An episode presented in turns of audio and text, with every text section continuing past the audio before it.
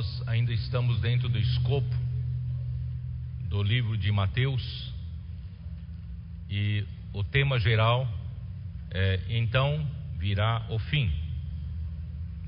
Chegamos à mensagem número 26. Saiu imediatamente a negociar os talentos. Leitura da Bíblia, Mateus 25, de 14 até 30. Essas mensagens, a partir de 25, não estarão registradas no alimento diário do semestre. Todavia, poderão compor algum livro. Tudo que todas as mensagens estão entre o, a, o, o alimento diário do semestre para a outra outro semestre nós transformamos em livros. Mas é também uh, muito importante se algumas igrejas puderem fazer ter suas reuniões de atualização para atualizarmos as igrejas, né, ruminando mais essas mensagens.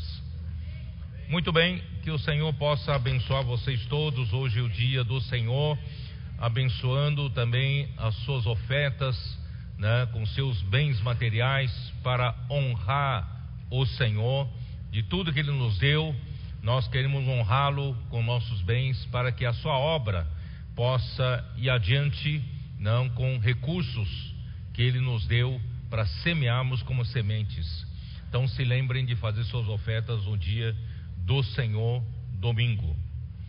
E nós chegamos em a mensagem de número 26, que vai abordar a parábola dos talentos, que está em Mateus capítulo 25, de versículos 14 até o 30, como eu disse.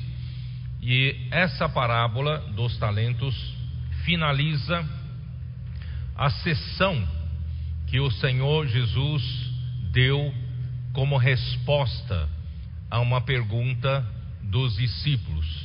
Eu vou ler novamente essa pergunta no capítulo 20, 24 de Mateus, versículo 1. Tendo Jesus saído do templo, é só para lembrar vocês que no final do capítulo 23 de Mateus, pela rejeição dos líderes dos judeus e pela rebeldia, né, o Senhor saiu do templo e o saiu também também saiu de Jerusalém e, e disse que eles só vão vê-lo quando o Senhor voltar na sua segunda vinda. E disse que a vossa casa vos ficará deserta. Então, nosso Senhor ele deixou Jerusalém, deixou o templo e versículo 1 do capítulo 24, tendo Jesus saído do templo, ia se retirando, quando se aproximaram dele os seus discípulos para lhe mostrar as construções do templo, porque aquela construção do templo que foi reformado por Herodes era uma construção muito bonita, uma construção majestosa, e os discípulos estavam impressionados, mas Jesus já havia abandonado, saído do templo, e eles não perceberam. Jesus, porém, lhes disse: Não vedes tudo isto? Em verdade vos digo que não ficará aqui pedra sobre pedra que não seja derribada. Isso aconteceu no ano 70. No Monte das Oliveiras, achava-se Jesus assentado, quando se aproximaram dele os discípulos em particular, e lhe pediram: Dize-nos quando sucederão estas coisas e que sinal haverá da tua vinda e da consumação do século.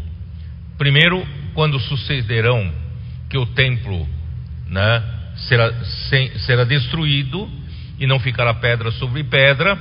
Aconteceu no ano 70, já falamos sobre isso, né, impera, pelo Império Romano, o príncipe Tito, e foi e destruiu né, Jerusalém e destruiu o templo. E quando, quando haverá, que sinal haverá da vinda do Senhor, da segunda vinda do Senhor e do final dos tempos, a consumação do século significa o final dos tempos. E então ele respondeu em três sessões, já falamos sobre isso. A primeira sessão é dirigida aos judeus, a partir do versículo 4 de Mateus 24 até o versículo 31. Ele disse com respeito ao final dos tempos, na vinda, da, da segunda vinda do Senhor, que acontecerá com os judeus. E a partir do versículo 32 do capítulo uh, uh, Mateus 24, 32 até o capítulo 25 e vers, o versículo 30, né, é a sessão da resposta de Jesus sobre a sua vinda e sobre o final dos tempos para a igreja. Portanto, qual é o sinal da igreja para nós aferirmos, avaliarmos o quanto está próximo o final dos tempos? É a parábola da figueira. E a última sessão está no capítulo 25 de, de Mateus, versículo 31 até o final, versículo 46 refere-se o final dos tempos, o que acontecerá com os gentios, o que acontecerá com as nações. Vamos deixar isso para a próxima semana. Então, com relação à igreja, termina com a parábola dos talentos que vamos falar hoje. E para com a igreja a respeito da vinda do Senhor a respeito do final dos tempos, Deus deu para nós a parábola da figueira. Mas eu quero alertar vocês todos que o que acontece com a igreja é que leva a acontecer no mundo. A igreja ela está na frente. Por quê? Porque no capítulo 24, versículo 14, diz assim: E será pregado este evangelho do reino por todo o mundo para testemunho a todas as nações, então virá o fim. Então é a pregação do evangelho do reino pela igreja é que determina o fim, determina a chegada do fim. Tá? Então a igreja, conforme o Senhor vem nos revelando a sua palavra, e a igreja segue praticando a palavra com simplicidade e com obediência, as coisas vão acontecendo na esfera espiritual e tudo que acontece na esfera espiritual acontece no mundo, como consequência do avanço espiritual. Portanto, irmãos, nós temos a responsabilidade de puxar todos os acontecimentos do mundo. Não sei se vocês perceberam ao longo desses últimos anos, tudo que nós recebemos a revelação do Senhor na palavra, imediatamente no mundo ocorre alguma coisa. Não é? Nós, duas, três semanas, nós estávamos falando sobre Mateus 24 a respeito da importância do templo, da importância de Jerusalém.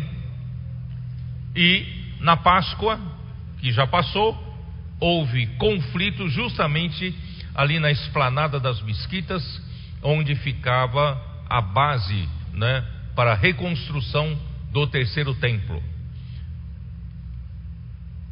A parábola da figueira nos dá indícios da proximidade da volta do Senhor. Mas, de novo, repetindo, nós é que puxamos a proximidade da volta do Senhor.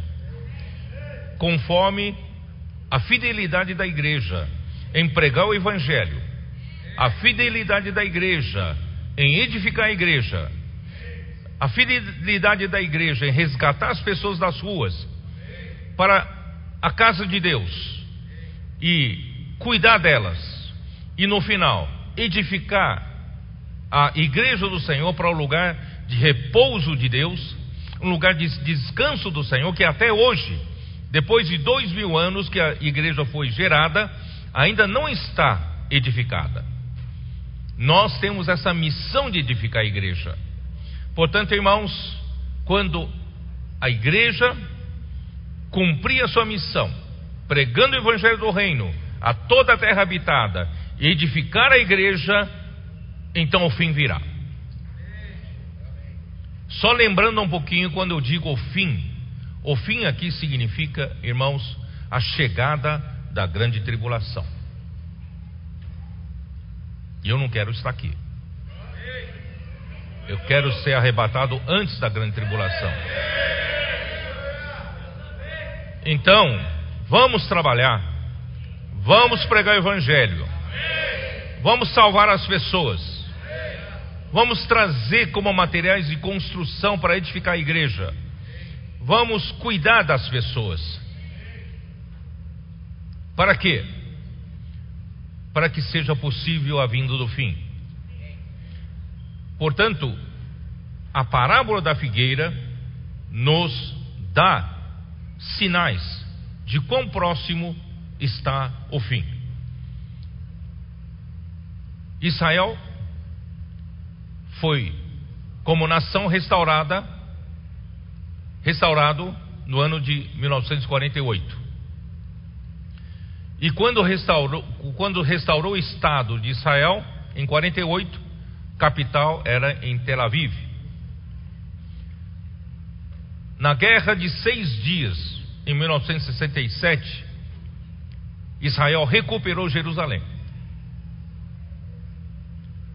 E Israel, sem Jerusalém, não tem muito significado. Porque Jerusalém foi o lugar que Deus escolheu para pôr o seu nome ali edificar o lugar de sua habitação. Um templo físico na terra, porque Jerusalém era o lugar que Deus escolheu para ali concorrer todas as doze tribos nas festas solenes em Jerusalém. Portanto, sem Jerusalém, Israel não tem muito significado. Graças a Deus que restauraram Jerusalém mas não tem um templo. O templo para Israel significa o lugar de Deus, da habitação de Deus, a presença de Deus.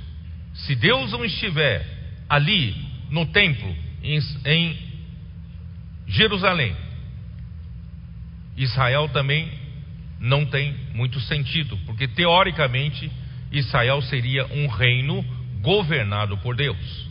E assim foi instituído. Principalmente podemos ver em Êxodo 19, ali Israel foi instituído como uma, um reino de sacerdotes, uma nação santa e um povo de propriedade exclusiva, peculiar de Deus, dentre todos os povos. Portanto, hoje a nação de Israel já é uma realidade Hoje ele já tem Jerusalém, alguns países já reconhecem Jerusalém como capital de Israel, não mais Tel Aviv. Mas ainda falta a construção do templo, que foi destruído. Então, essa pressão pela reconstrução do templo vai ser cada vez maior, cada ano que passa vai aumentar exponencialmente essa pressão. Fatalmente, um dia, eles vão reconstruir o templo. Só que, se fizerem hoje, haveria quase que capaz de desencadear uma guerra mundial. Mas, queridos irmãos, não está longe. Não está longe, porque isso está profetizado. Alguma coisa vai acontecer, vai surgir um homem capaz de fazer essas, essas negociações e um homem poderoso, um homem influente, e ele vai conseguir estabelecer uma aliança ali no Oriente Médio para que Israel pudesse fazer o seu tempo. E quando esse homem surgir, fará uma aliança de sete anos. Ele vai quebrar essa aliança no meio dos sete anos, três anos e meio. Aí, aí vem o fim, a grande tribulação. Então, quando fizer aliança, irmãos, nós vamos ter poucos anos para que o Senhor venha na sua vinda secreta. É o momento que nós seremos arrebatados os vencedores. Eu quero fazer parte disso. Portanto, irmãos, não está longe que cabe a nós fazermos, irmãos, é sermos vigilantes. Por isso que logo depois que o Senhor fala da parábola da figueira, ele fala para vigiar. Porque o mundo todo vai estar entorpecido com a vida cotidiana, como nos dias de Noé. Comiam, bebiam, davam-se em casamento, casavam-se, não é isso? Como se não tivesse o final do mundo. E quando veio o dilúvio, pegou todos de surpresa. Irmãos, a vinda secreta do nosso Senhor Jesus vai pegar muita gente de surpresa, mas não vai nos pegar de surpresa, porque nós já estamos vigiando, vigiando aqui na terra. Por isso, irmãos, como vigiar? versículo 45, nos mostra que o servo fiel e prudente, que vigia, ele cuida dos seus conservos. Você pode dizer, mas eu sou recém-convertido, eu sou muito jovem ainda, eu não estou maduro o suficiente para ser um vencedor, para ser arrebatado na vinda secreta do Senhor Jesus, mas aqui abre uma possibilidade para você ser arrebatado. Ele diz assim: Quem é o servo fiel e prudente? Versículo 45: A quem o Senhor confiou seus conservos para dar-lhes o sustento a seu tempo. Você está pregando o evangelho? Posso orar por você? Você está fazendo comportagem? Você está trazendo esses contatos para a igreja cuidar.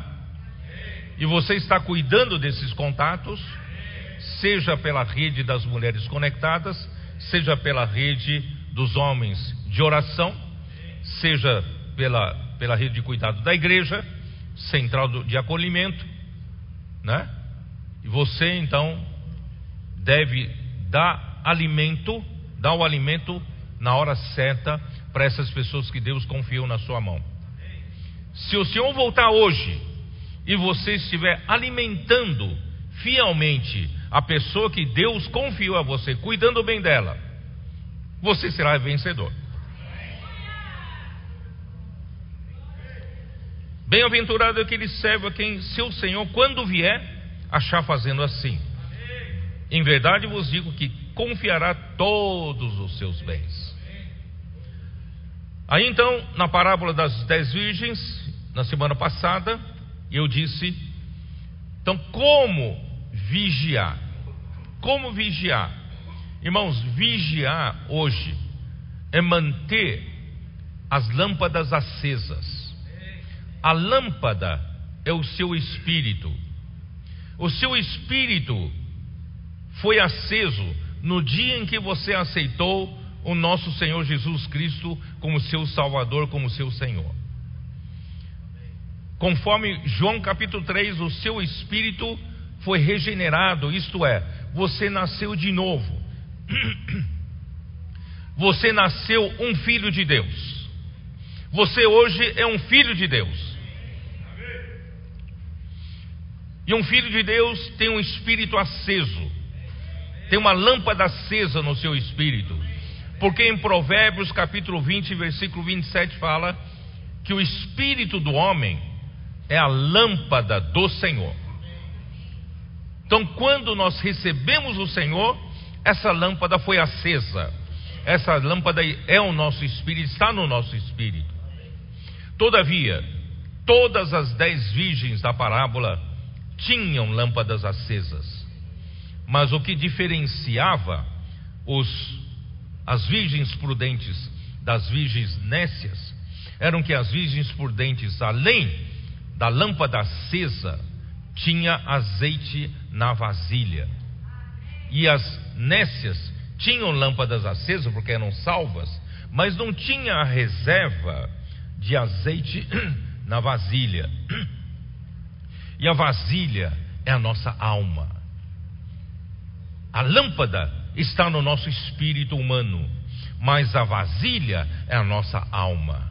Portanto, nós precisamos receber o azeite, permitir que o Espírito de Deus venha saturar, permear, venha também o que? Abastecer a nossa alma, a nossa mente vontade, emoção precisam receber a saturação do azeite, a saturação do Espírito de Deus para transformá-las.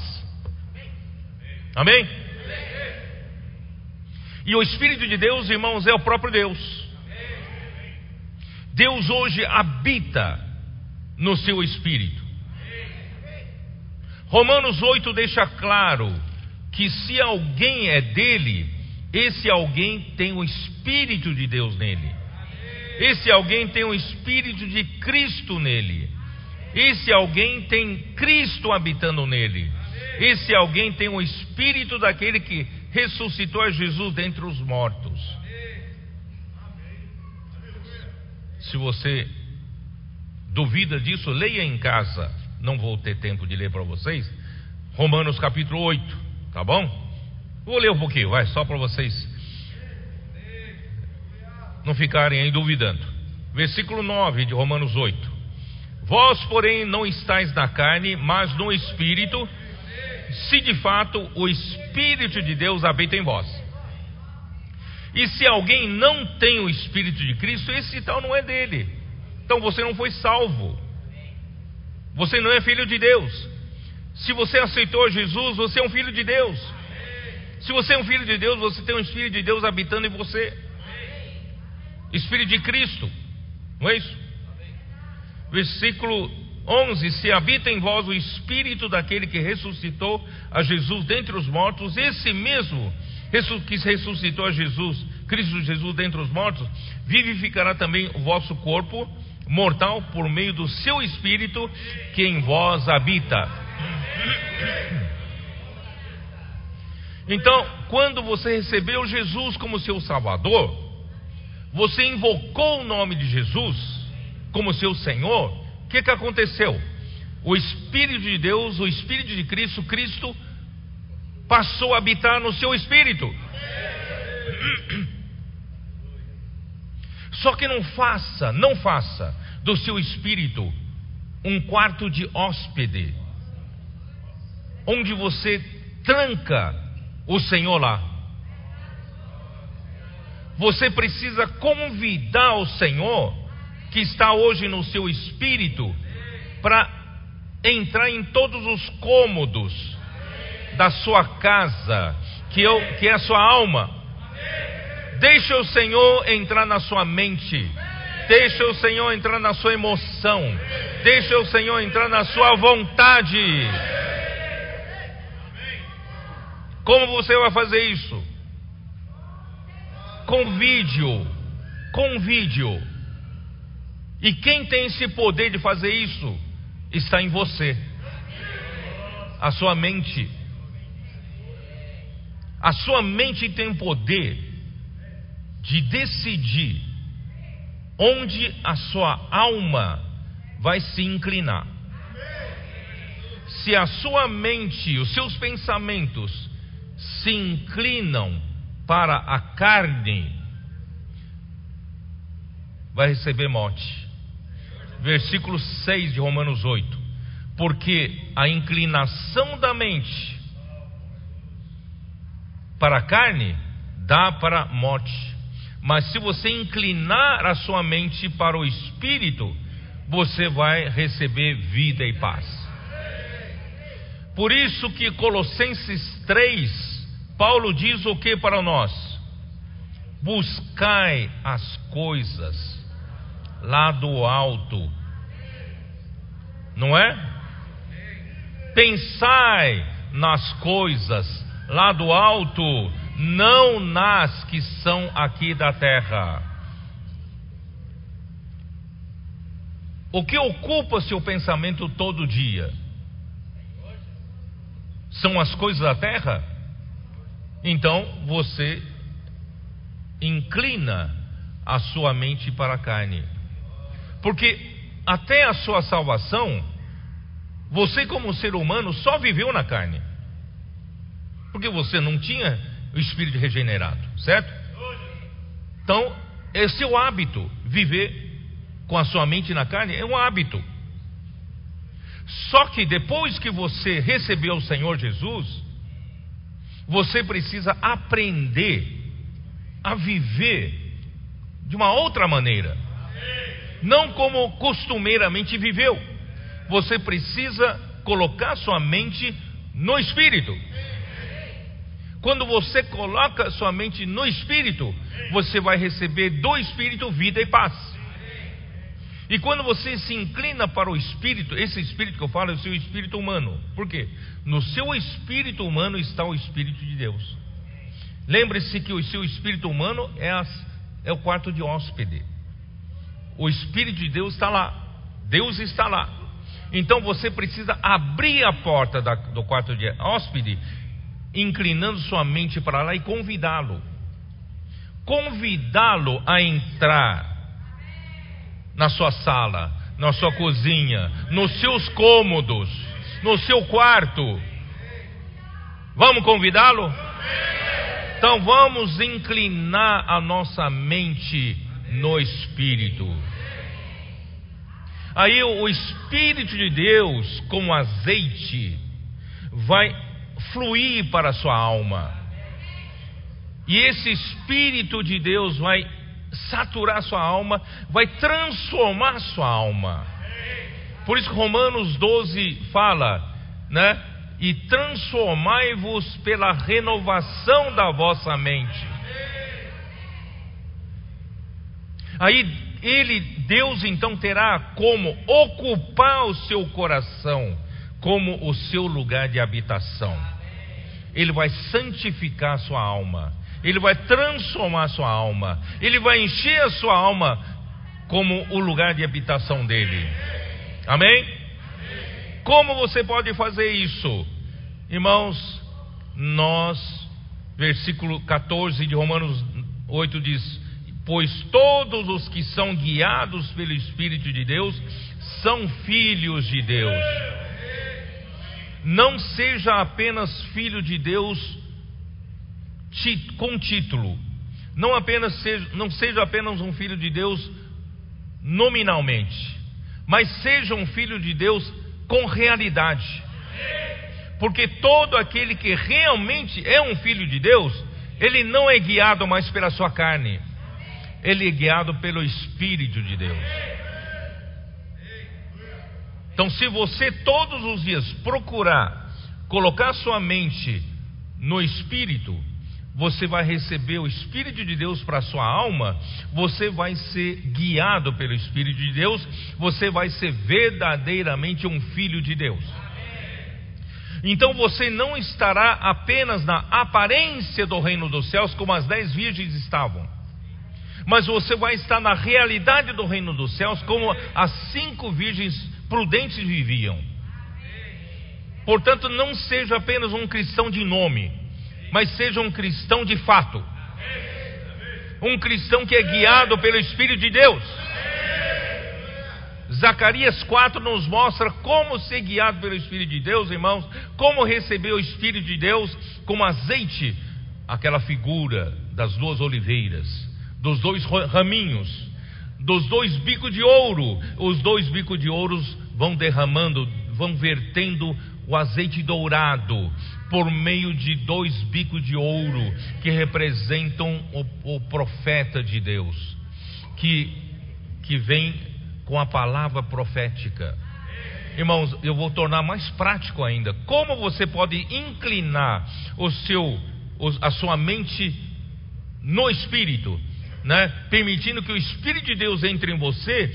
Isso ainda é um pouco abstrato, mas Zacarias 4 não deixa claro. Você pode fazer isso, irmãos, deixando a palavra profética entrar em você. Quando a palavra profética entra em você, ele vem derramando, vem vertendo como azeite dourado.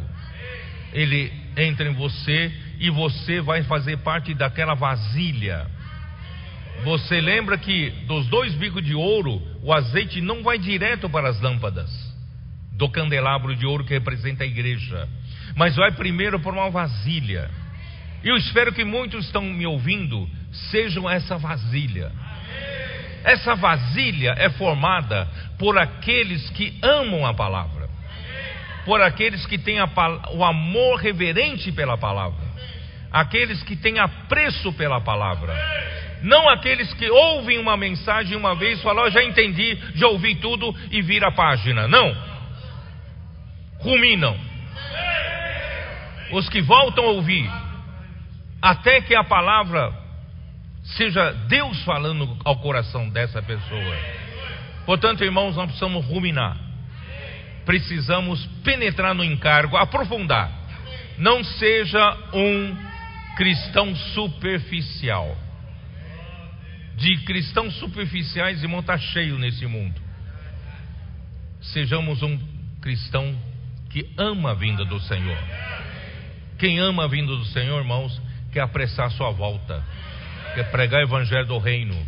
Então, vive com, com, com espírito contrito, com espírito arrependido, humilde no, no espírito e sempre com amor reverente à palavra de Deus. Porque são esses entendem que a palavra de Deus é que faz toda a obra de Deus.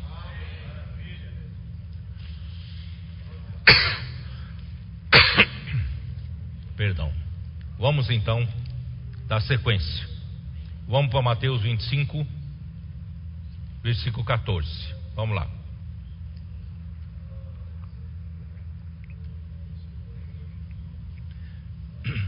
Pois será o reino dos céus, né? Pois será como um homem que, ausentando-se do país, chamou os seus servos e lhes confiou os seus bens. Quem é esse homem? Quem é esse homem que se ausentou do país? Primeiro, eu quero dizer para vocês que esse homem, esse homem, em grego é antropos, é um ser humano. Jesus, ele é Deus. Mas sendo Deus, ele não reivindicou o ser igual a Deus. Isso está em Filipenses. Dá uma olhada. Filipenses 2. Filipenses 2, versículo 5. Tendo em vós, tende em vós o mesmo sentimento que houve também em Cristo Jesus, pois ele subsistindo, aliás, ele existe, existe desde o princípio, tá? em forma de Deus, não julgou como usurpação o ser igual a Deus. Ele é Deus. Mas ele, para nos salvar, ele não se aferrou, não se apegou a sua posição de Deus.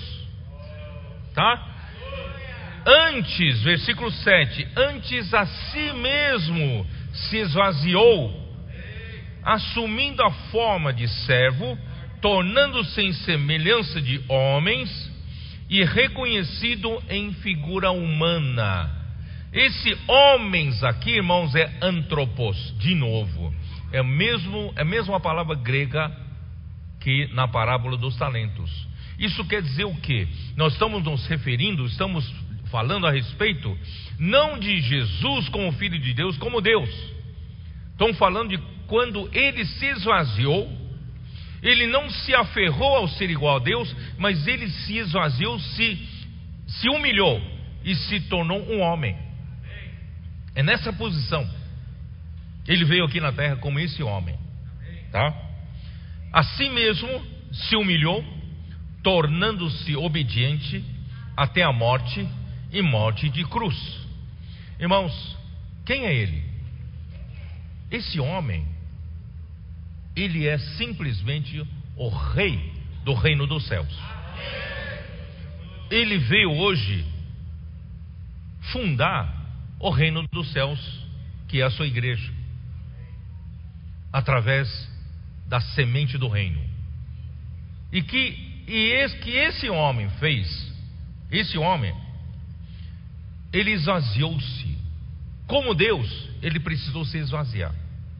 E como homem, ele precisou se humilhar até a morte, tornou-se obediente até a morte.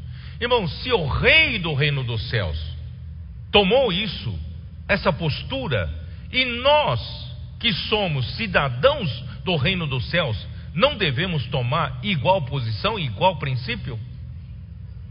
Por isso, irmãos, o reino dos céus é dos pobres em espírito. Bem-aventurados os pobres em espírito, em Mateus capítulo 5, versículo 3. O reino dos céus não é dos poderosos, não é dos capazes. O reino dos céus não é dos ricos, o reino dos céus é dos pobres em espírito. Do espírito contrito, do espírito arrependido, Irmãos, vamos manter essa postura até o final da nossa vida. Nunca nos orgulhando, nunca achando que nós somos alguma coisa, ensoberbecendo. Não, nós vamos seguir esse caminho da, da humildade do nosso rei. Nosso rei tomou esse caminho, se esvaziando, tá? Vamos nos esvaziar. Jesus disse aos discípulos por três ocasiões que era necessário ele tocar, tomar o caminho da morte e ressurreição. Eu vou lembrar vocês. Mateus 16, a primeira vez. Mateus 16, versículo 21.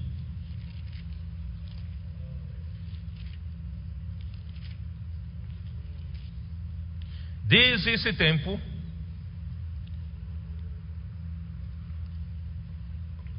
começou Jesus Cristo a mostrar a seus discípulos que lhe era necessário, lhe era necessário seguir para Jerusalém e sofrer muitas coisas dos anciãos, dos principais sacerdotes e dos escribas, ser morto e ressuscitado no terceiro dia. Irmãos, ele passou a dizer para os seus discípulos que era necessário ele fazer isso. Era necessário ele ir para Jerusalém. Por ele, ficaria na Galileia. Por ele, quem sabe, no máximo chegaria até Betânia, onde tinha seus entes queridos. É ou não é? Por ele, não iria para Jerusalém. Mas era necessário ele ir para Jerusalém. Porque se ele não morrer e não ressuscitar, irmãos, não existiríamos nós. Um homem não teria nenhuma possibilidade de ser redimido. Um homem não teria salvação nenhuma. Graças a Deus, ele morreu, ressuscitou e possibilitou a nossa redenção, a nossa salvação e a gerar a igreja e a igreja poder ser edificada. Tá? Então era necessário era necessário sofrer. Irmão, ir para Jerusalém é para sofrer. Ele sabia que em Jerusalém ele não ia receber, ser recebido com carinho, ele ia receber com hostilidades, tá? Mas era necessário ele ir. A segunda vez que ele falou, ele falou em Mateus 17, versículo 22. Reunido, reunidos eles na Galiléia, ele, ele ainda estava na Galiléia. Disse-lhe Jesus: O filho do homem, veja bem, é o filho do homem, ele está aqui na posição do antropos, do homem, do ser humano, tá? O filho do homem está para ser entregue na mão dos homens.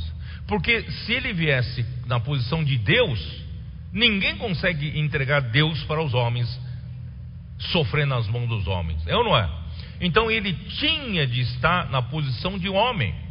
Então o filho do homem está para ser entregue nas mãos dos homens, e estes o matarão, mas ao terceiro dia ressuscitará.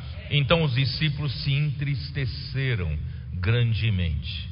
Mas irmãos, essa é a grande, a grande chave da salvação de Deus. Mateus 20 é a terceira vez. Dá uma olhada. Mateus 20, versículo 18 e 19. 18, vou vezes 17, porque diz ele estava pronto para subir para Jerusalém. Estando Jesus para subir a Jerusalém, chamou a parte os doze e em caminho lhes disse: Eis que subimos para Jerusalém e o filho do homem será Lembre-se, filho do homem de novo. Filho do homem, é como homem. Tá? Será entregue aos principais sacerdotes e aos escribas, eles o condenarão à morte. Então, quem condenará, condena, condenará à morte Cristo? Irmãos, são os, são os líderes judeus. E, e o entregarão aos gentios para ser escarnecido, açoitado crucificado, mas ao terceiro dia ressurgirá.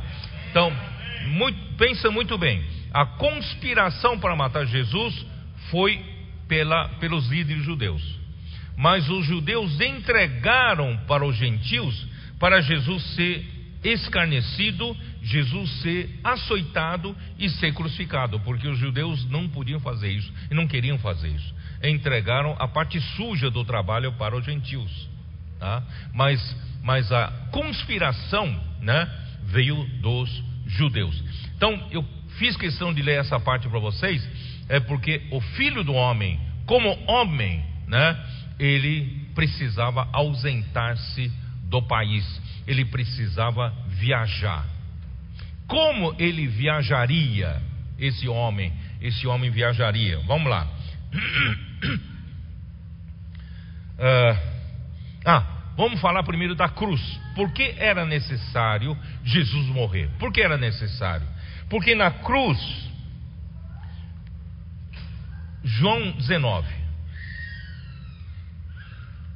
Abra sua Bíblia, por gentileza, né? João 19, na sua Bíblia, em João 19, e versículo 34 diz o seguinte: mas um dos soldados lhe abriu o lado com uma lança e logo saiu sangue e água. Jesus na cruz já tinha expirado, vieram quebrar as pernas dos três que estavam na cruz para não permanecer né, vivos no sábado, mas quando chegaram Jesus, Jesus tinha expirado.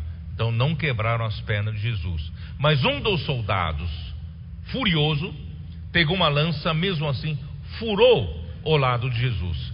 Mas isso estava dentro dos planos de Deus para mostrar que do seu lado, da mesma forma como do lado de Adão, Deus fez Adão também adormecer um sono pesado que simboliza a morte de Cristo na cruz, do seu lado, lado de Adão, tomou uma costela e Deus edificou a costela numa mulher. Isso é sinal de que do lado de Jesus Deus então tiraria alguma coisa para edificação da igreja. E essa alguma coisa, irmãos, é sangue e água. Sangue é para quê? Sangue é para redenção. Porque Deus não pode gerar igreja com homens pecadores, não pode gerar a igreja, não pode edificar a igreja assim, né? Então, João capítulo 1, versículo 29. No dia seguinte, viu João a Jesus que vinha para ele e disse: Eis o Cordeiro de Deus que tira o pecado do mundo. Era necessário o Cordeiro de Deus na Páscoa morresse para tirar o pecado do mundo, tá? Efésios 1, 7.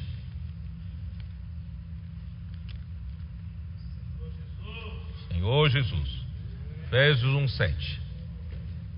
No qual, quem? No amado Filho de Deus, no qual temos a redenção pelo seu sangue, a remissão dos pecados, segundo a riqueza da sua glória. Então, o seu sangue, né, trouxe ao homem a redenção, tá? Sangue. Colossenses 1:14.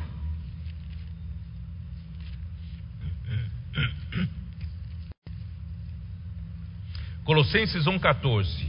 O Filho de Deus, Filho do seu amor, no qual temos a redenção, a remissão dos pecados. Então precisamos do sangue vertido do, do lado de Jesus para a nossa redenção. Hebreus 9, 22.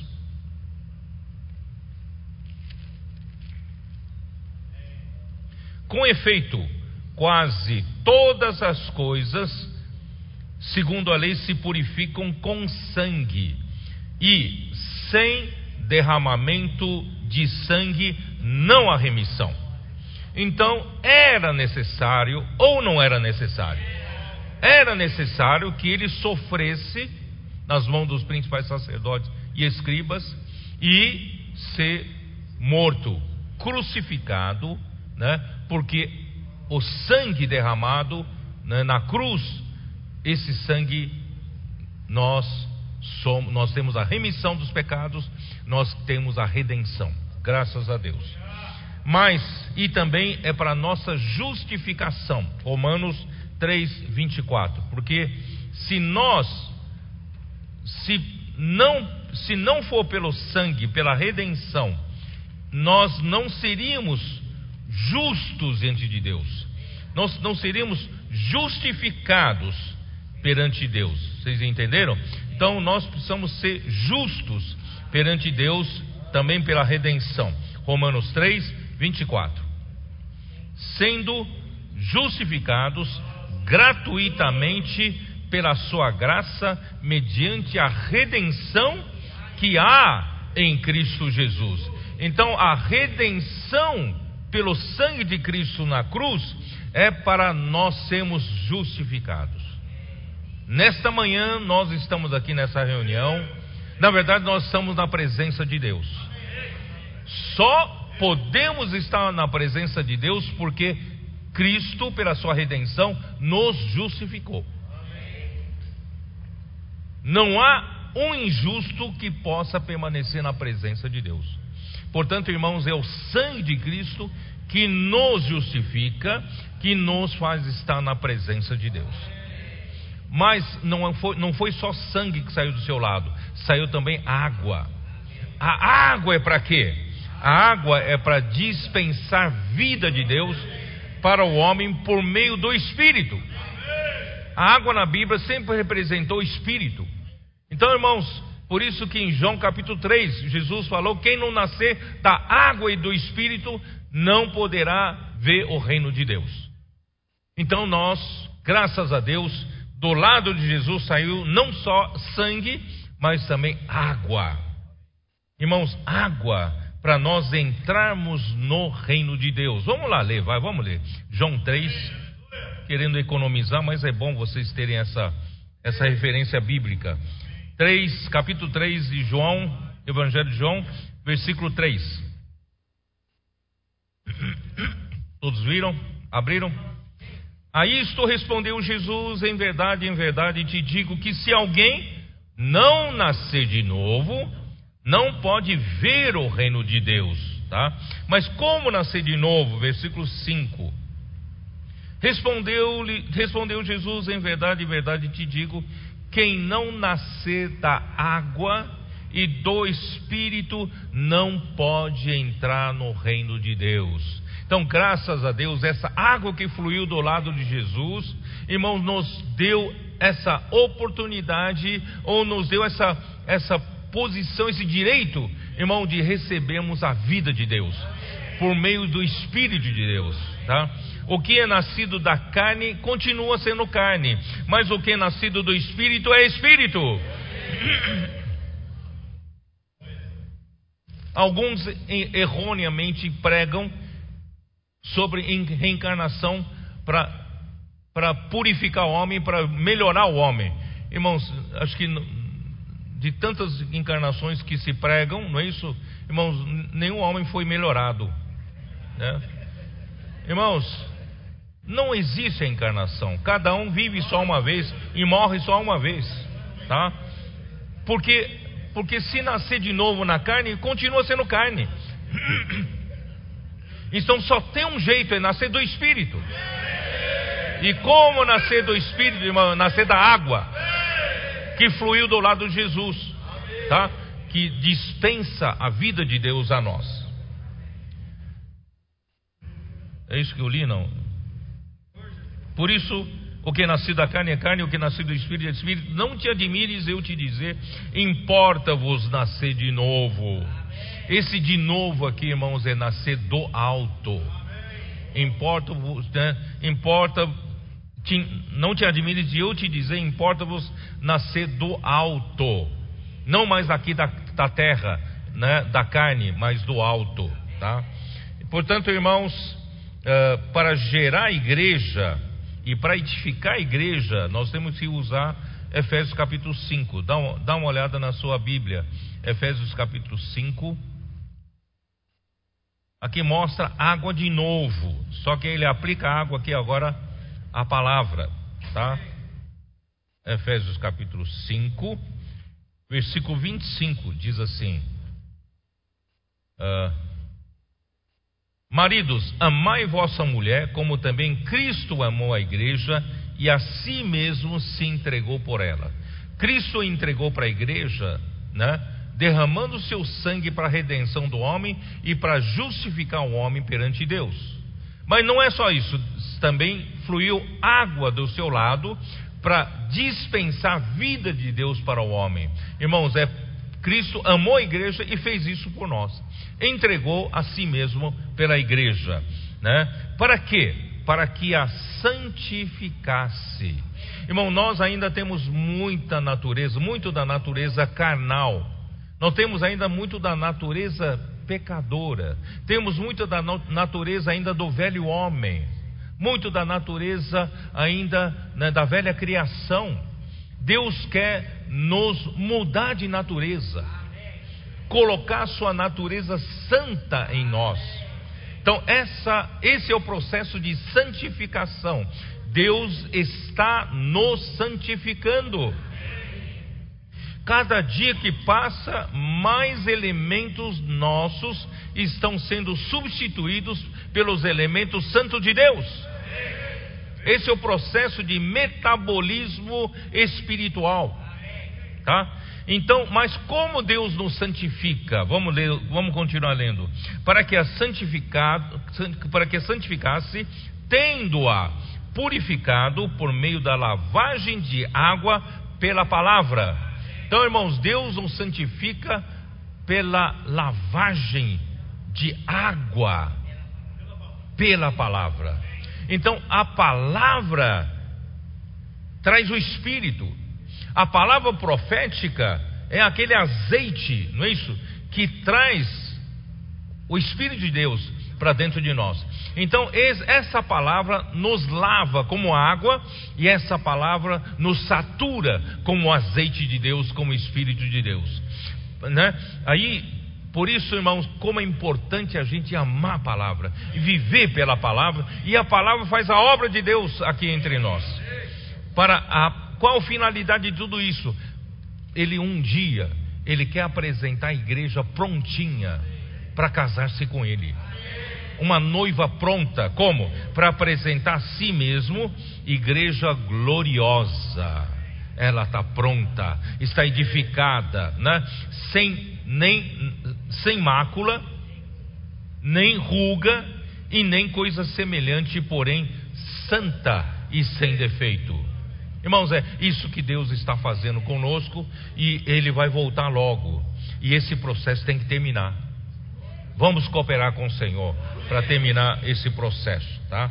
Assim como Deus fez adormecer Adão, já disse, retirou-lhe uma costela do seu lado, edificou numa mulher, ele fez Cristo morrer na cruz, e a água que fluiu do seu lado produziu a igreja e está edificando a igreja pela palavra por meio do Espírito. Então, durante a ceia da Páscoa, quando Jesus apontou quem era o traidor, vocês se lembram disso? Em João capítulo 13. Abra sua Bíblia de novo, por favor. Não, João capítulo 13. Desculpe. Jesus então revelou quem iria trair. E falou para Judas: Judas, o que você tem que fazer, faça logo. E Judas então se levantou da mesa, naquela famosa mesa da última ceia do Senhor. Ele se levantou e ficaram só os onze discípulos com o Senhor. E foi nesse momento em que Jesus lhes disse, não é isso? É, onde está? Deixa eu ver.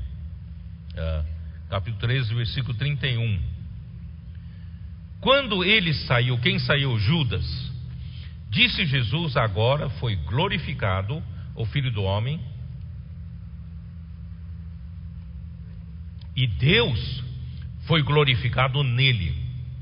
Se Deus foi glorificado nele, também Deus o glorificará nele mesmo e glorificá-lo-á imediatamente. Quer dizer, estava bem próximo né, do momento da sua crucificação. Filhinhos, ainda por um pouco estou convosco. Buscar-me-eis, e o que eu disse aos judeus, também agora vos digo a vós outros: para onde eu vou, vós não podeis ir. Por isso, lá na parábola do Salento, fala: um homem quis que viajou do país, que se ausentou do país, então ele precisava ir. O que, que é esse ir do Senhor? Quem sabe? Ele precisava ir, ele precisava morrer. Entenderam? Então, por isso que no versículo, no capítulo 14, né? No capítulo 14, versículo 1, Jesus, como eles estavam tristes, sabendo que Jesus estava para morrer, os discípulos ficaram tristes. E Jesus disse: Não se turbe o vosso coração, crede em Deus, crede também em mim. Na casa de meu pai há muitas moradas. Se assim não fora, eu vou-lo teria dito, pois vou preparar-vos lugar. Esse vou, irmãos, é morrer. Eu vou morrer com o propósito de preparar lugar para vocês, porque na casa de meu pai há muitas moradas. E quando eu for pela crucificação, pela morte, e vos receberei para mim mesmo, para que onde eu estou estejais vós também. Eu vou vou morrer pela cruz. Mas eu vou voltar e vou receber vocês para mim. Esse voltar, irmãos, é a ressurreição. Por isso que ele, ele disse nas, nas três vezes: Eu ressuscitarei no terceiro dia, ressurgirei ao terceiro dia, não é isso? Então, ele vai, ele vai morrer e os discípulos não tinham como acompanhá-lo, não é isso? Essa morte só ele podia fazer. Mas ele voltaria. Ele voltaria para quê? Para levar os discípulos para ele mesmo. Para que onde ele já estava, ele queria levar os discípulos para o lugar onde ele estava. Onde ele estava? Hein?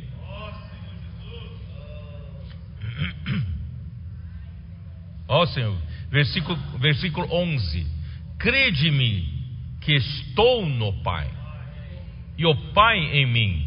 Crede ao menos por causa das mesmas obras. Quer dizer, Jesus sempre esteve no Pai. Jesus nunca se separou do Pai. Jesus, ele e o Pai são um. Não tem como separar. É ou não é? Mas onde Jesus estava era o Pai. Jesus estava no Pai. Mas Jesus, na carne, ele não tinha ainda como colocar os discípulos que ele amava no Pai. Vocês entenderam? Então era necessário ele morrer, ressuscitar, aí ele então poderia receber os discípulos nele. E os discípulos estariam também no Pai por meio dele. Vocês irmãos entenderam? Né? Eles não podem estar no Pai diretamente, mas eles podem estar no Filho, em Jesus. Mas como Jesus está no Pai, nós também estamos no Pai. Ó oh, Senhor Jesus. Então, o objetivo principal, irmão, da sua morte e ressurreição é para Cristo entrar no homem por meio da fé. Todo aquele que crê em Jesus pela fé, irmãos, Cristo entrou nele. E não só isso, Cristo entrou nele para habitar e para dar vida ao homem. Irmãos, isso está em Romanos 8, versículos 9 e 11, já li isso, tá? A morte e a ressurreição de Cristo, além de realizar a redenção, visa fazer morrer o nosso velho homem, para não servirmos mais ao, ao pecado e sim viver para Deus. Romanos 6, versículos de 6 a 10. Vocês deem em casa, eu preciso correr um pouquinho. Então, irmãos, era necessário ele morrer, não é? Agora, quando então ele gerou a igreja? Tá? Ah, antes disso, irmãos, eu ainda não, não falei. Jesus então, quando ele morrer, quando ele morreu, por que que por que ele precisava morrer para poder receber os os discípulos para dentro dele? E como é que ele poderia entrar nos discípulos? Aqui, ó, dá uma olhada aqui. É muito interessante isso. Dá uma olhada aqui, ó. Uh, eu sou.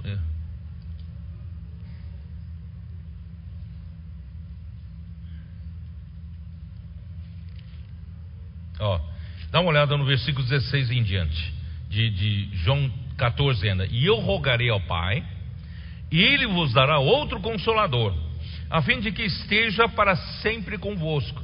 Jesus na carne não podia estar para sempre conosco, com o homem, mas ele precisava ir para o Pai mandar outro consolador para poder estar conosco todo o tempo, até a eternidade, tá? Então, esse Espírito, esse outro Consolador, quem é? É o Espírito da Verdade, que o mundo não pode receber, porque não o vê, nem o conhece. Mas ele falou para os seus discípulos: Mas vós, vós o conheceis. Ué, como? O Espírito que ainda seria enviado pelo Pai, os discípulos já conheciam, porque ele habita convosco então eles era para eles entenderem que esse espírito que o Pai enviaria era o próprio Jesus.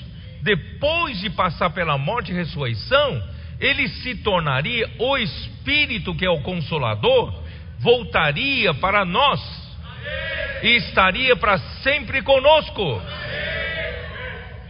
Aqui, ó, vou, vou, vou repetir. O mundo não, não, não o vê nem o conhece, mas vós o conheceis, porque ele habita convosco. Quem habitava com eles? Jesus em carne. E estará em vós. Estará, ele habita agora em, em carne com vocês, mas quando eu morrer ressuscitar, eu vou estar em vocês. Tá? Não vos deixarei órfãos, voltarei para vós outros Irmãos, esse Jesus hoje está em forma do Espírito. o Espírito da realidade, o outro consolador. Ele, de um lado, está sentado à direita do Pai, mas por outro lado, irmãos, ele, como Espírito da realidade, ele está aqui. Ele está aqui entre nós. Ó oh, Senhor Jesus. Então, no dia do Pentecostes. Ah, nossa, eu sempre esqueço de ler esse versículo. Em João capítulo 20. Como é que Jesus entrou nos discípulos? João capítulo 20, versículo 19. Ao cair da tarde daquele dia, o primeiro dia da semana, trancadas as portas da casa onde estavam os discípulos com medo dos judeus, veio Jesus, pôs-se no meio e disse-lhes: Paz seja convosco. E dizendo isso, lhes mostrou as mãos e o ao lado. Alegraram-se, portanto, os discípulos ao verem Jesus, o Senhor. Irmãos, não sei se vocês estão me entendendo. Esse Jesus, depois que morreu, ressuscitou, o seu corpo foi transfigurado. O seu corpo agora é o corpo da ressurreição. Mas ao mesmo tempo, esse corpo você pode tocar. Né? Aqui fala assim, né? Ele, ele mostrou as mãos e também mostrou o lado. Ele podia mostrar, mas ele não é mais um corpo matéria. Não era mais matéria. Ele apareceu no meio do recinto onde eles estavam e depois se retirou, desapareceu. Irmãos, ele não precisava ninguém levá-lo de carro ninguém levá-lo de cavalo, né? Porque ele estava no, no corpo da glória. E nós, irmãos, na vinda do reino milenar, se formos vencedores, vamos reinar com Cristo na parte celestial, também com esse corpo novo que nós vamos receber, sem matéria, sem massa. Sabe o que pesa? O que pesa a gente aqui na Terra pela ação da gravidade é a massa, é a matéria. Mas um dia nós vamos ter mais a matéria, tem uma massa. Nós vamos estar, aleluia.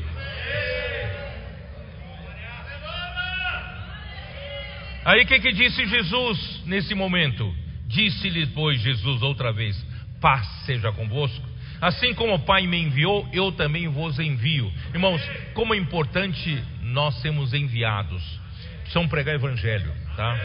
E havendo dito isto, soprou sobre eles e disse-lhes: Recebei o Espírito Santo.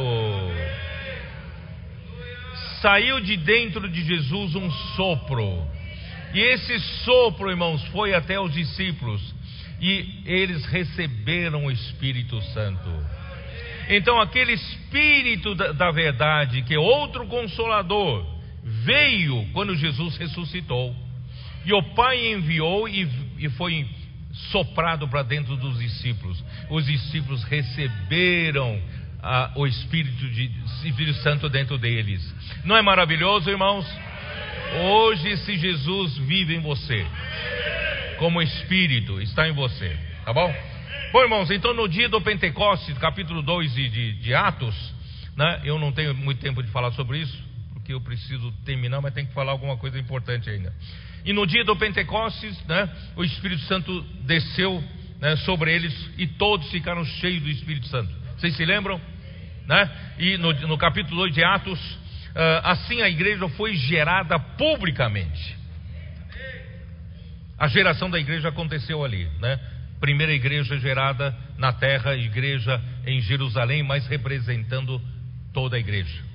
Depois, no, no, no capítulo 10 de Atos, né, os, na casa do, de Cornélio, os gentios foram também batizados para dentro do mesmo corpo. Então, os judeus crentes, em Atos 2 e Atos 10, os, os, os gentios crentes. Nós todos formamos o mesmo corpo de Cristo. Tá? Bom, então, eh, foi. Eh, e tudo isso era a promessa do Pai que eles receberiam poder? Atos capítulo 1, versículo 4. Vamos ler, vai. Senhor Jesus. Atos capítulo 1, versículo 4. Ah.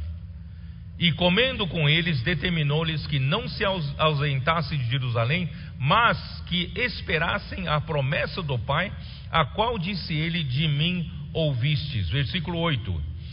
Mas recebereis poder Irmãos, esse Espírito Santo que desceu sobre eles, o, o sopro de Jesus fez com que né, o próprio Jesus, como Espírito Santo, entrou nos discípulos.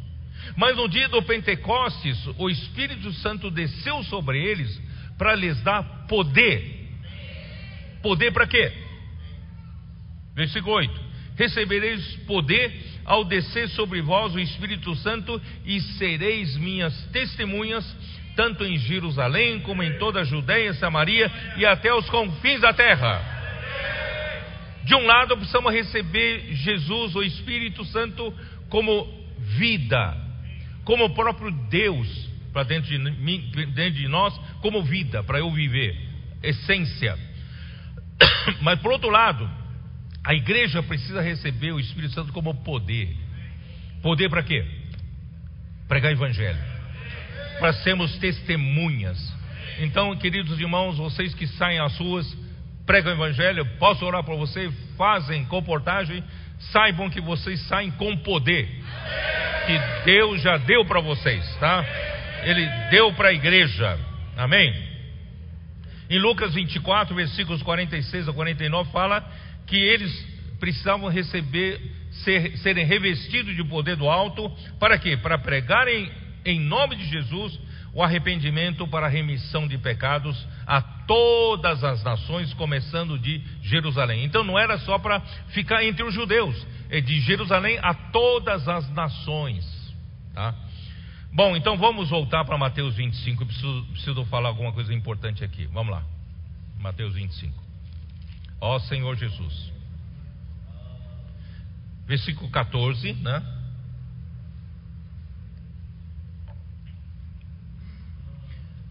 Pois será como um homem que, ausentando-se país que dele foi e voltou, não é isso? Ele foi, chamou então, antes de partir, os seus servos e lhes confiou os seus bens. Irmão, quem são os que são os bens do Senhor principalmente? Esse mundo todo, céus e a terra, foi, foram criados por Deus. Tudo é dele. Mas o que ele realmente, quem são seus bens, irmãos, são os homens. Os homens. Tá? E a um deu cinco talentos, a outro deu dois, e a outro um. E a cada um segundo a sua própria capacidades. Tá?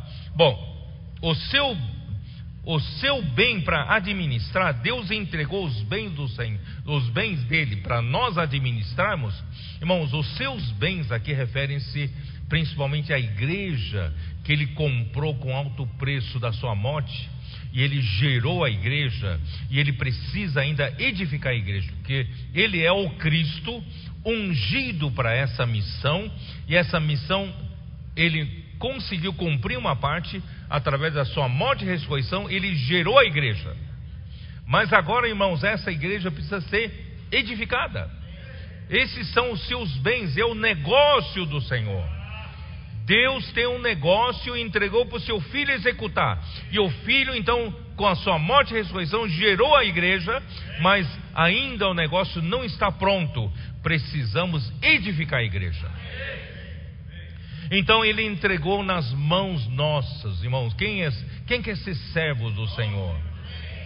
Nem todos querem ser o servo, mas espero que você seja um servo do Senhor, tá? Então o Senhor entregou os talentos, os talentos para os seus servos, para poder administrar o bem, para poder edificar a igreja, tá? Então, irmãos, por isso que nós precisamos né, ir para as ruas, pregar o evangelho, trazer materiais para edificar a igreja, tá?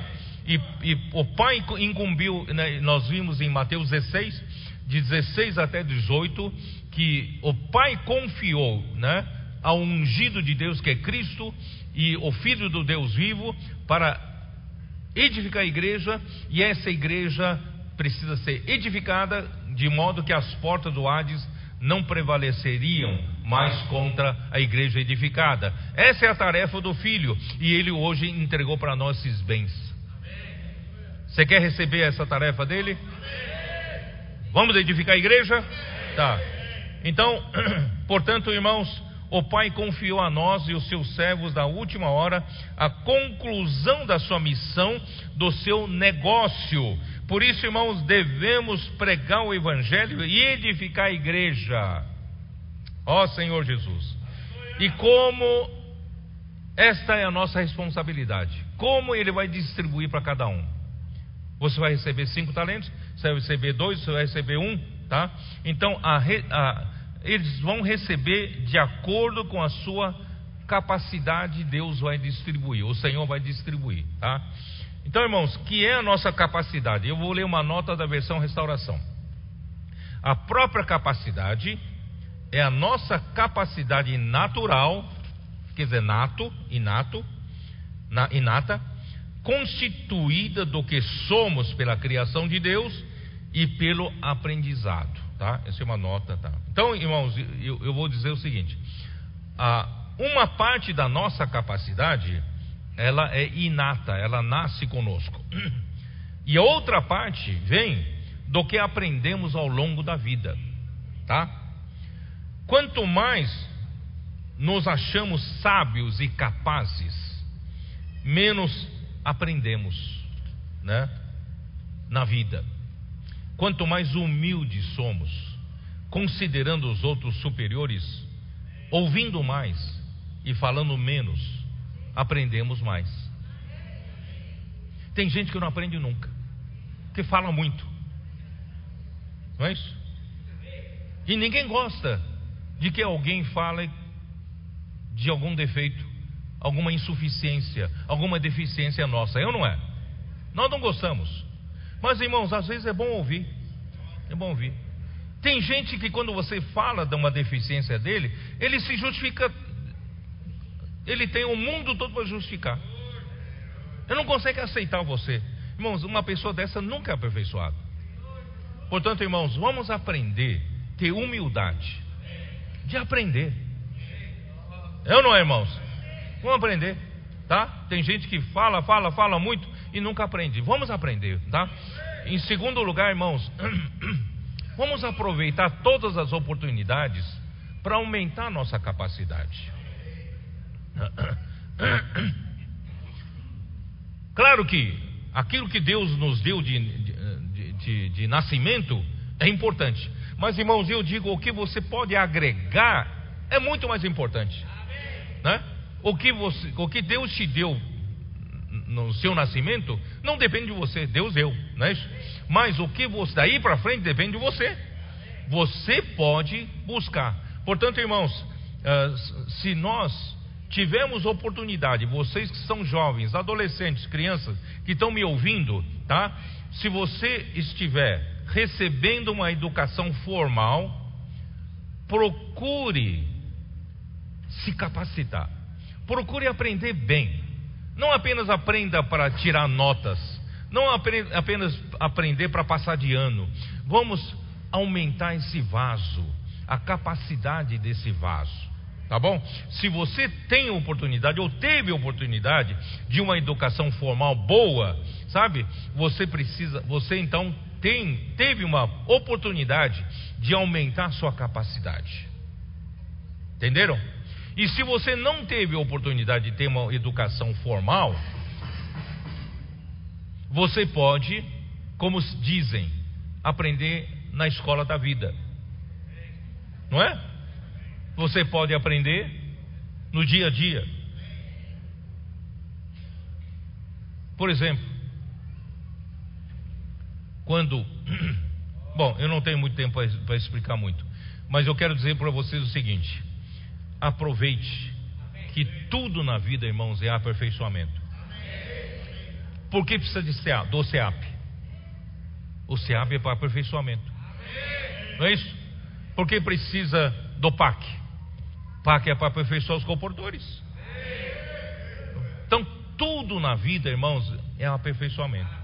E na igreja, irmãos, tudo é para aperfeiçoar. Deus nos aperfeiçoa, irmãos, nos diversos serviços da igreja. Nós servimos num determinado serviço e nós precisamos sempre ser aperfeiçoados. E tudo, irmãos, nos aumenta a capacidade de servi-lo mais.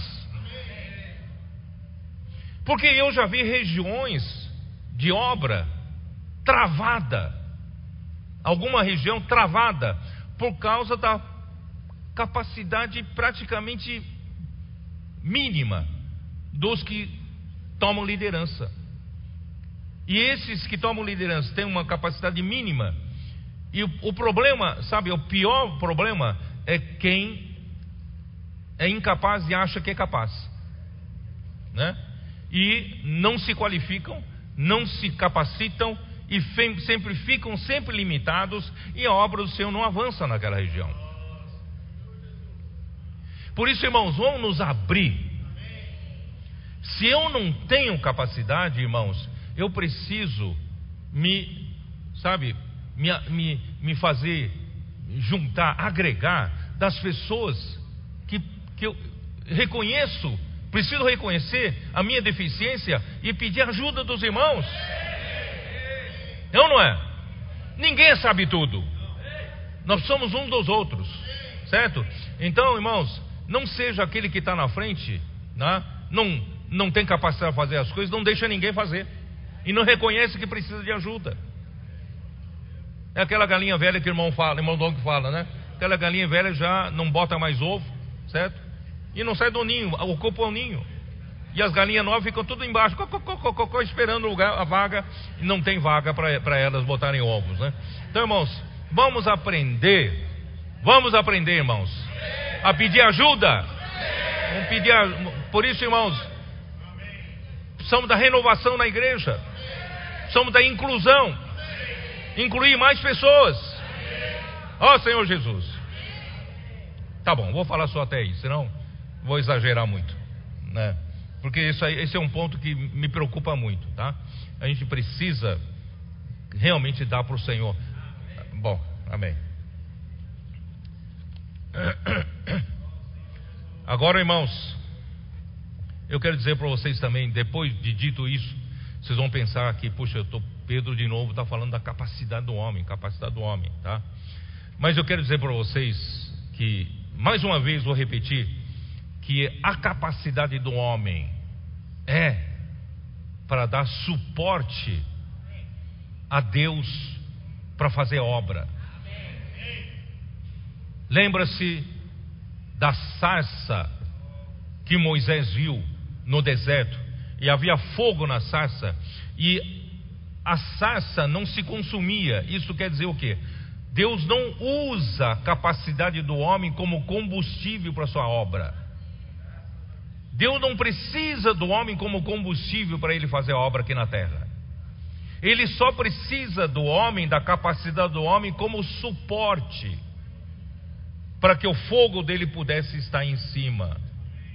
Então eu já disse no passado, os irmãos não acharam essa ilustração, vocês acho que conhecem uma ilustração que eu fiz, que uma sarça serve apenas para dar suporte para o fogo. Mas se essa sarça fosse um pouco maior, tiver uma capacidade um pouco maior, o fogo seria maior. Vocês entenderam? A sarça não tem capacidade de fazer a obra de Deus, mas o fogo tem. Mas quanto mais a sarça é capacitada, mais Deus pode fazer a sua obra. Então o poder continua sendo de Deus, não do homem.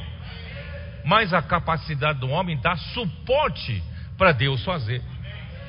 Vocês estão me entendendo? Por isso, irmãos, em, em, uh, em 2 Coríntios capítulo 4, versículo 7, fala para que né, uh, temos um, um tesouro em vaso de barro, para que a excelência do poder seja de Deus, mas não de nós. Mas quanto maior esse vaso de barro, mais o tesouro pode ser maior. Está entendendo? Então, assim, Portanto, quanto mais o vaso é capacitado, mais Deus pode usá-lo para a sua obra. Você pode ser aperfeiçoado em diversos serviços na igreja, no CEAP, no PAC, participando da fábrica de vencedores, do Ministério das Mulheres, da rede de hom dos homens de oração, etc, etc, etc, nos diversos serviços da igreja. No aspecto espiritual, na esfera do reino dos céus, Manter-se sempre com o espírito contrito, ainda é necessário, irmãos. Sempre o espírito humilde. Mas procurar e procurar desenvolver o amor pela palavra profética, a palavra de Deus, praticando-a com simplicidade e obediência. Continua esse mesmo caminho. Ter disposição em ser aperfeiçoado para servir com eficiência cada vez maior. Desenvolver o amor pelas pessoas com compaixão da, né, e dedicação para cuidar delas para promover a edificação da igreja. Irmãos, essa é a nossa nossos bens que, que, que o Senhor confiou para nós, tá? Em um talento, eu vou ler rapidamente, um talento equivalia, né, uh, cerca de 45 quilos de prata, ou 6 mil denários da época, denários romanos. Um denário era o trabalhador né, de um dia, o salário de um dia de um trabalhador, né, eh, era pagavam ao soldado romano um denário por dia, um denário romano por dia. Então uh, seriam seis mil dias de trabalho, tá? Do, de, um, de um soldado daquela época. Eu não quero calcular quanto é, mas eu quero dizer assim: um quilo de prata hoje quanto vale, tá?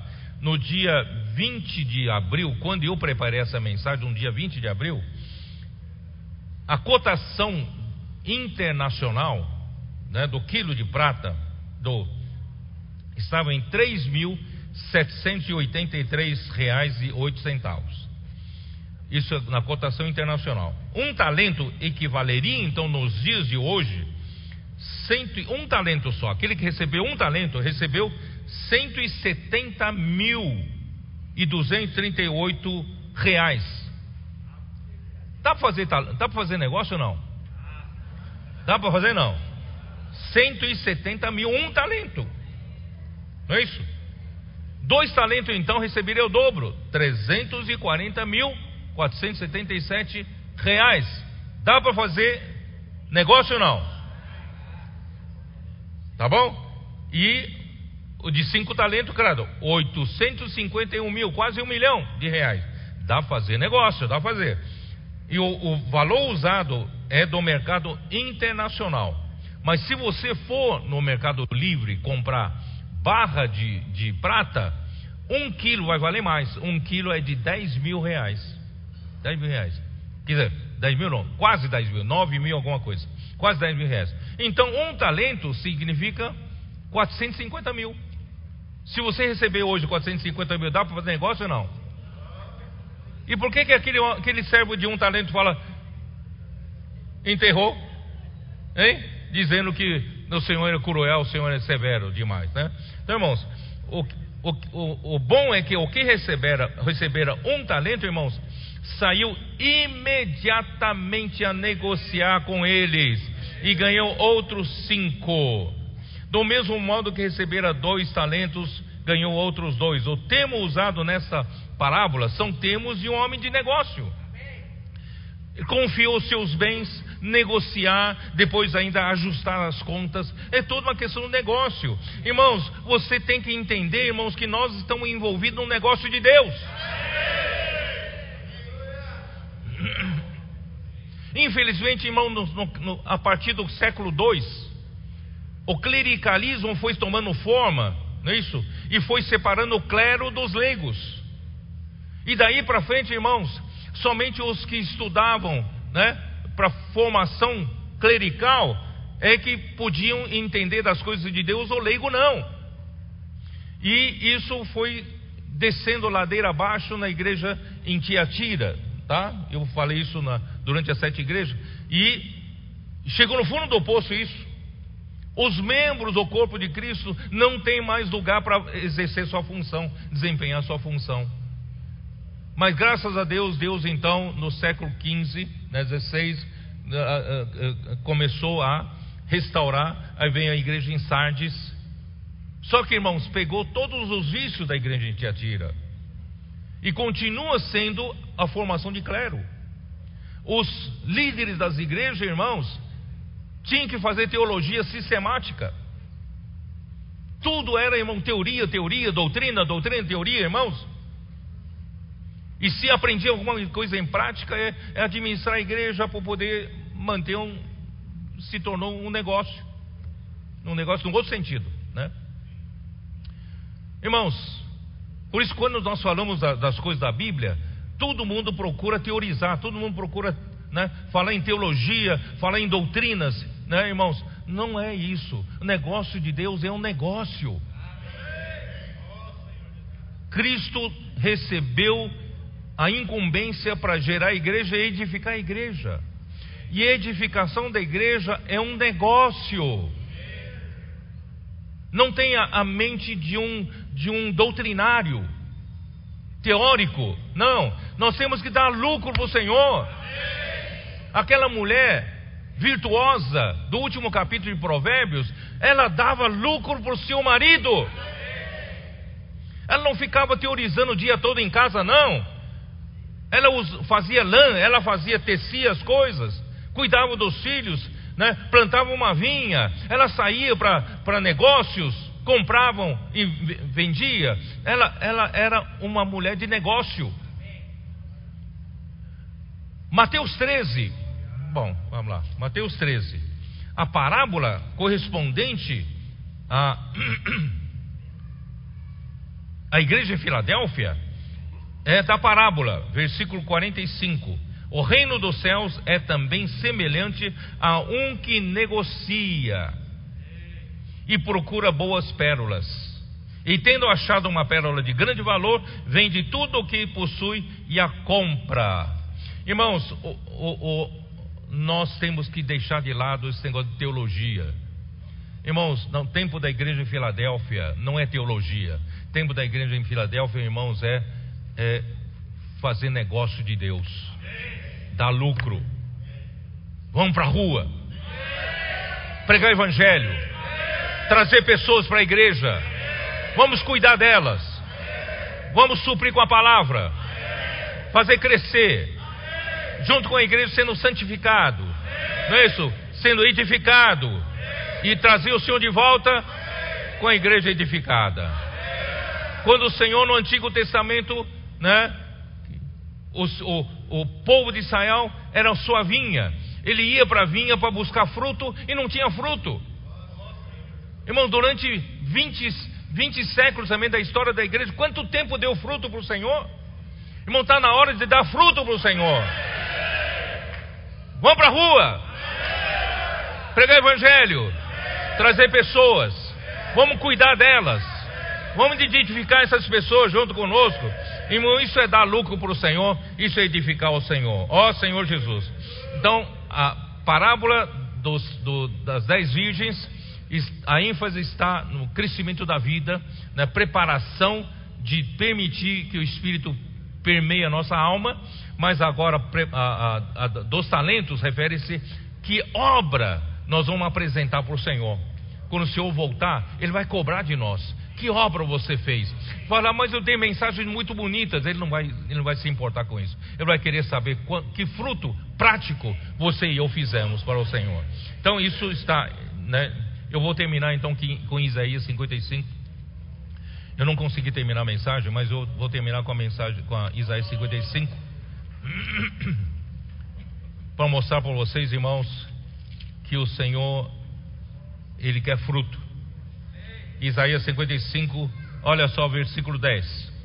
Porque assim como descem a chuva e a neve dos céus e para lá não tornam, sem que primeiro reguem a terra e a fecundem e a façam brotar para dar semente ao semeador e pão ao que come. Irmãos, Deus manda a neve, manda o céu aqui na terra, não é para formar lagos bonitos para o homem construir casa ao lado para dizer que, que panorama bonito. Quando Deus manda chuva, irmãos, é para quê? Para regar a terra, para fecundar a terra, para produzir fruto, para dar alimento para o homem, para dar semente ao que semeia, é ou não é?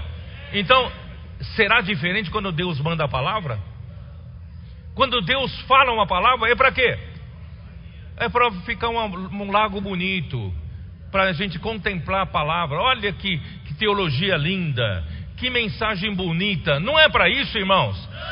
Assim será a palavra que sair da minha boca. Não voltará para mim vazia, mas fará o que me apraz e prosperará naquilo para que a designei.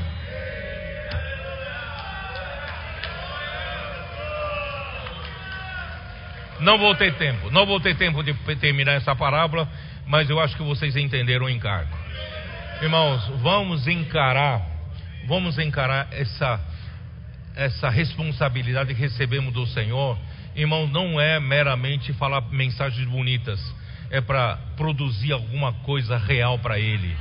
E essa alguma coisa é edificar a igreja, né? Por isso, irmãos, vamos produzir, dar fruto para o Senhor e ter esse espírito. E por outro lado, irmãos, a minha ênfase está em vamos procurar sempre nos capacitar. Vamos buscar sempre ser aperfeiçoado, aperfeiçoados. Não ache que você é o sabe tudo, né? Vamos ter humildade suficiente de pedir ajuda dos irmãos, né?